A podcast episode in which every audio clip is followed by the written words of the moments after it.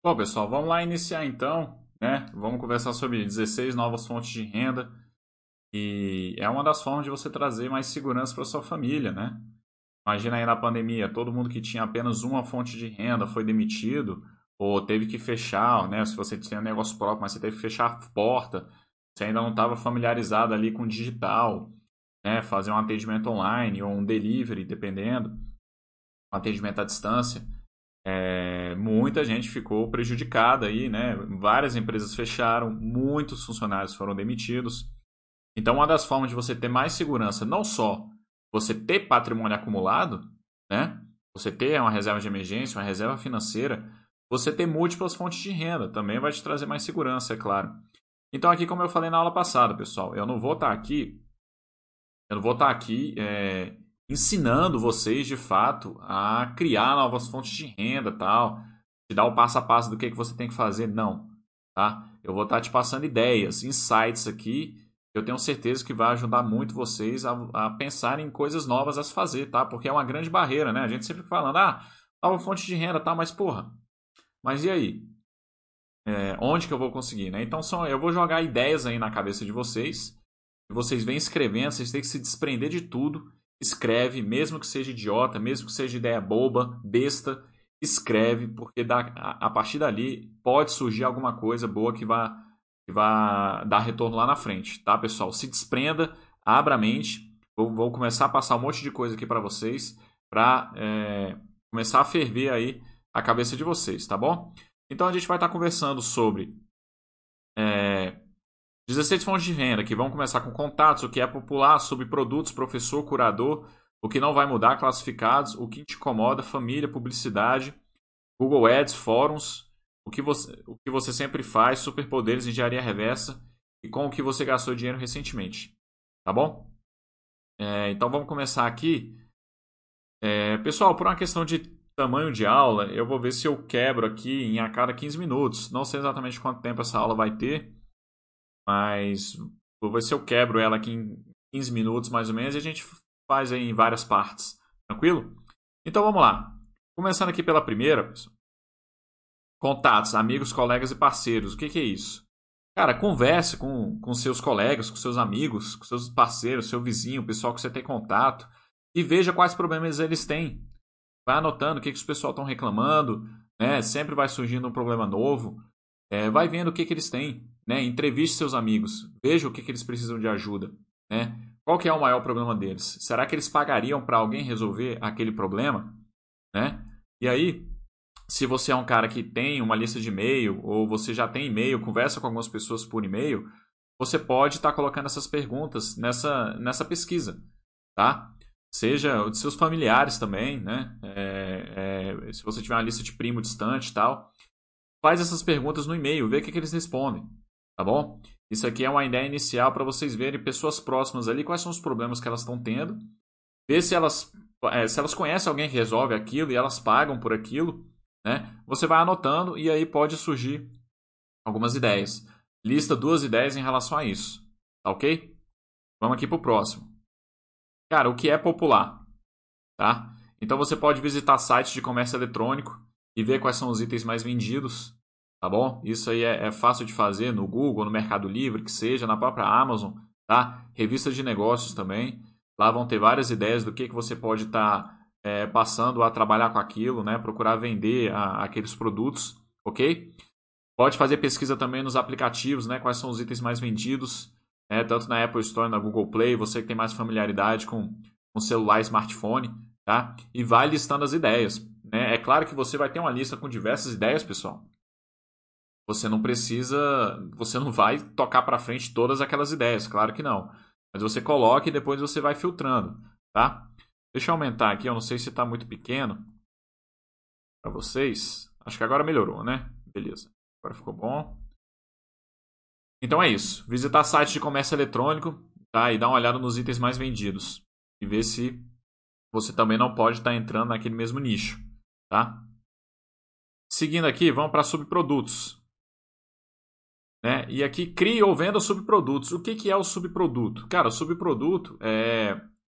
Você, dependendo, já pode ser produtor de alguma coisa.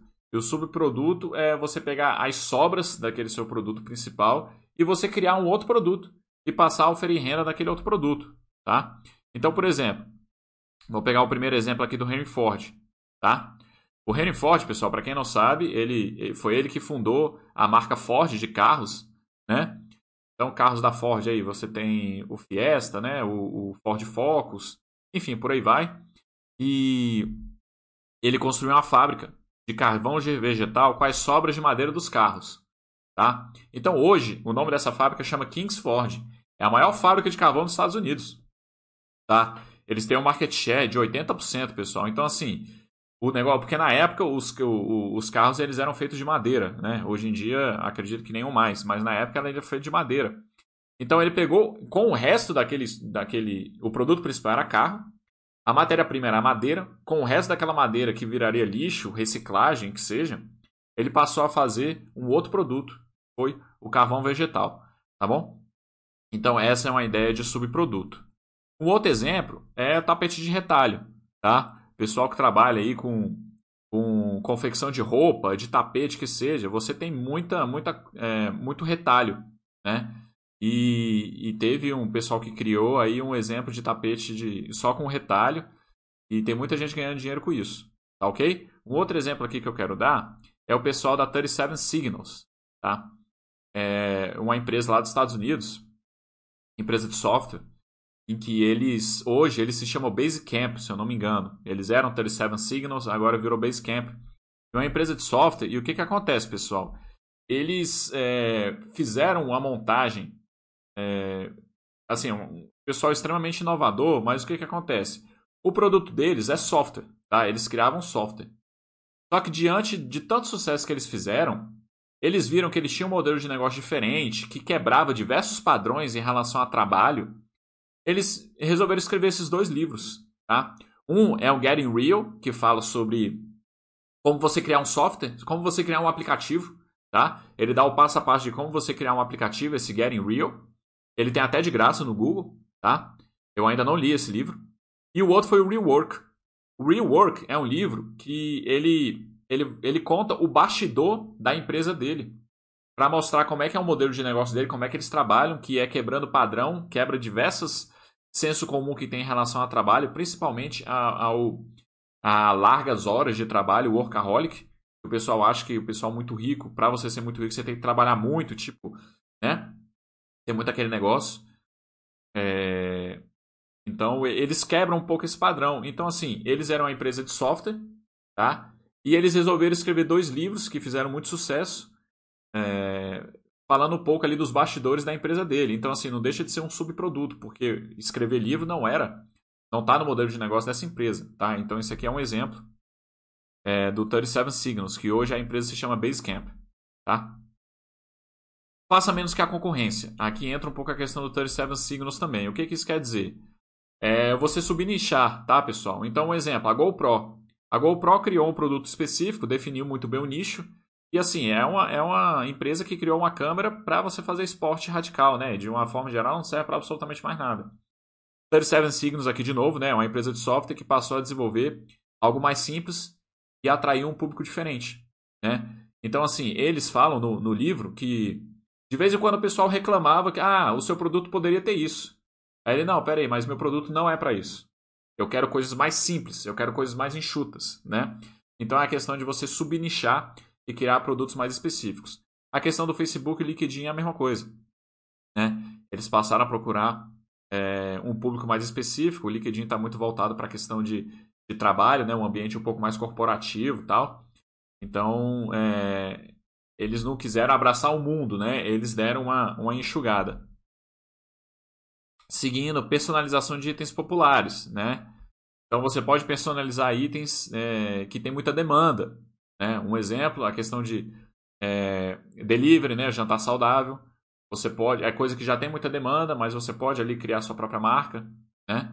É, capa para iPad, bolsa, sapato, né? Tem gente que pega tem gente que pega a Havaiana e coloca. Aí é mais pro lado feminino, mais de moda, né? Que mulher tá um pouco mais ligada a isso pega a Havaiana e coloca é, enfeite né, na Havaiana tal. Tem, tem esses detalhes. Então é você personalizar esses itens populares, ok? De novo, lista duas ideias. Vai listando. Qualquer ideia que você tiver aí, de coisa que eu estou falando, de coisa que você gosta de fazer tal, já vai listando, tá ok? Continuando, pessoal. Número 4 aqui, professor. Tá? Então, cara, o que, que você pode ensinar? Será que tem alguma coisa que você sabe muito bem, que você acha que pode ter demanda, que você pode estar ensinando? Ou então, uma coisa que você pode aprender e ensinar depois, tá? Ao longo do, ao longo do, do, do aqui do, do curso, pessoal, vocês vão ver que eu me encaixo muito aqui, tá? Nessa questão do professor. Porque, cara, depois que eu, depois que eu montei meu canal no YouTube e passei a trabalhar também aqui na Baster, é, eu aprendi muita coisa, muita coisa em relação à internet, muitas ferramentas da internet eu aprendi. É por isso que eu estou fazendo esse curso aqui, tá? E eu vou mostrar para vocês que não é coisa de, de, de, de né, bicho de sete cabeças e tem muita coisa aí que você pode estar aprendendo, que tem demanda, que você pode, mesmo que você não sabe, você pode aprender para ensinar depois, ok? Curso palestras online presencial, né? O presencial está mais complicado por agora, mas é, também é uma forma que você pode estar ensinando, tá? Lista pelo menos uma ideia em relação a isso, tá ok? Ó, o número 1 um subiu para cá, ó, pessoal. É, é, eu nunca mexi, é a primeira vez que eu estou mexendo nesse negócio aqui, tá? Esse Master aqui. Vamos lá. Curador. O que é o curador? O curador é uma coisa bem ampla, tá, pessoal? Mas vamos lá. Seja um curador. Então, o primeiro aqui, ó. É o curador é um cara que facilita as coisas, né? É um facilitador. Você tem capacidade de estudar, pesquisar, analisar e filtrar o que pode ser bom para o seu potencial cliente, tá? Né? Porque, por exemplo, as pessoas não têm tempo de pesquisar o que tem de melhor no mundo. Não. Cara, a Baster.com aqui é um é um curador, né? É um curador. Aqui você encontra assunto de tudo. Você vai via... você quer viajar para a Europa, para Israel, quer fazer um mochilão na Alemanha se você for pesquisar aqui no, no, no mural da Basta.com, vai ter um monte de gente falando sobre mochilão na Europa. Vai ter um monte de gente falando sobre como escalar o Everest. Então, é, é isso, né? Então, esse tipo de pesquisa, né? O pessoal cria muito blog para isso, né? Blog de viagens, tá? É muito famoso. Então, é justamente isso. As pessoas não têm tempo de sair pesquisando o que tem de melhor no mundo. Então, você tem esses filtros, né? Então, por exemplo, né? Aqui, ó. É, você ser administrador de um clube de vinhos, de cerveja, né? Isso é muito comum. É, roteirista de viagem, como eu estava falando aqui, você pode subnichar, né? É, viagem espetacular com criança. Você fazer um guia online para criança de várias idades, né? Ó, esse local aqui você pode ir para com bebê, você pode fazer isso, isso e isso. Não, vai ser tão cansativo para o bebê, para criança. Roteirista de passeio radical, né?